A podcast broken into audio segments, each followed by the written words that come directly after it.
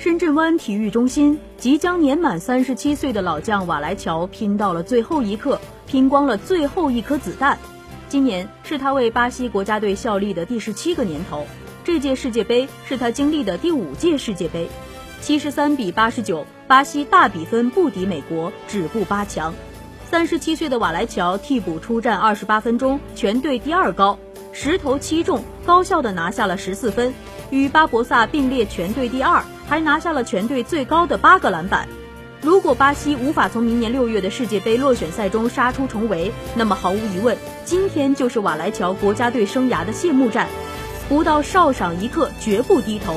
三十七岁的瓦莱乔用行动捍卫着巴西男篮的尊严。